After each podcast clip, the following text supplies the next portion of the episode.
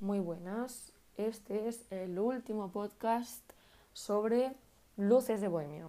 Hoy toca la escena 14, 15 y ya está, y se acabó.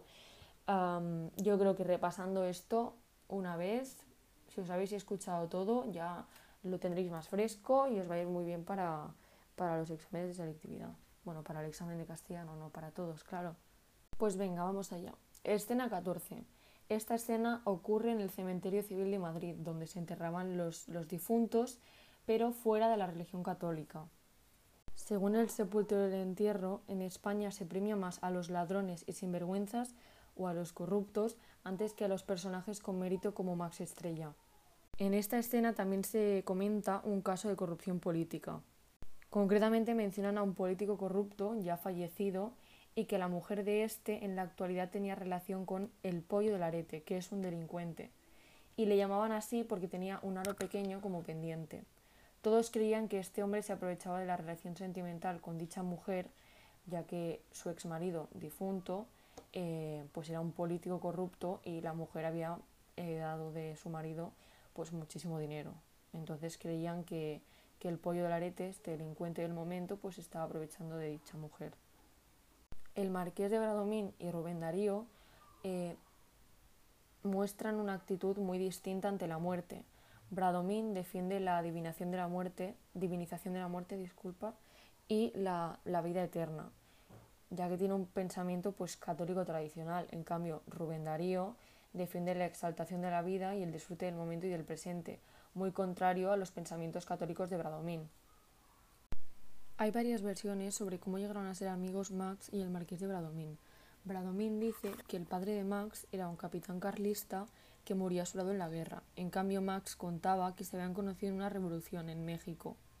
Bradomín lo acaba desmintiendo en el entierro, ya que Max pues nació 30 años después que él viajara a México, así que era imposible. A raíz de esta conversación, Rubén y el marqués de Bradomín pasan a hablar de las mujeres. Rubén Darío tuvo una vida amorosa borrascosa, pero le gustaban mucho las mujeres. Bradomín da a entender que a él también le gustan mucho. Sin embargo, ninguno de los dos tiene mujer, muy irónico todo. El marqués explica que en la adolescencia sí tuvo amores, pero que los hombres y mujeres cuando son jóvenes son muy bobos. Y ya está aquí la última escena de Lucio de Bohemia, la escena 15. no es muy larguita, pero bueno, vamos allá. ¿Qué quiere hacer Don Latino con la obra de Max?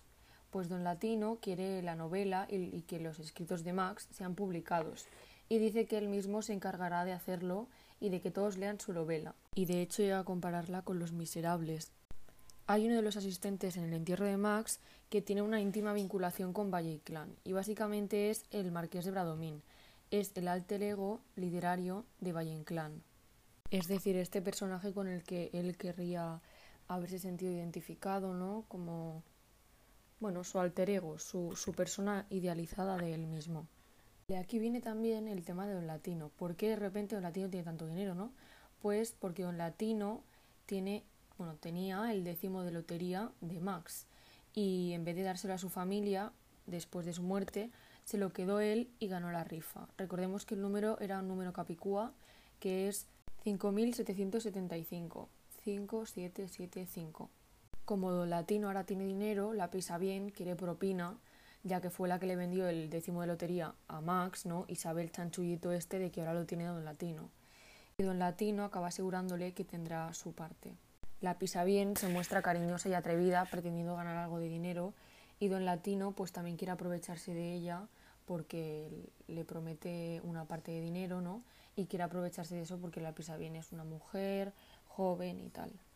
Y por último, cómo acaba la familia de Max, ¿no? Cómo acaba Claudinita y Madame Colette, su mujer. Pues ambas acaban suicidándose y mueren asfixiadas, porque pasaban muchas penurias y no tenían dinero, y si encima ahora sin padre y sin marido, pues no podrían soportarlo. Claro, a esto tenemos que sumarle que si Don Latino les hubiera dado el décimo, al menos podrían haber sobrevivido eh, gracias a ese dinero y haber superado la muerte de, el padre y, bueno, de, Max, ¿no? De padre y marido. Pero como no lo sabían, pues no tenían nada por lo que vivir y acabaron suicidándose. Pues hasta aquí, Luces de Bohemia, ya hemos acabado toda la historia de Luces de Bohemia. Ha sido un repaso bastante breve, así muy por encima. Eh, pero bueno, yo creo que está bastante bien resumido, que para la selectividad esto ya nos servirá. Así que nada, mucha suerte a todo el mundo y a seguir estudiando.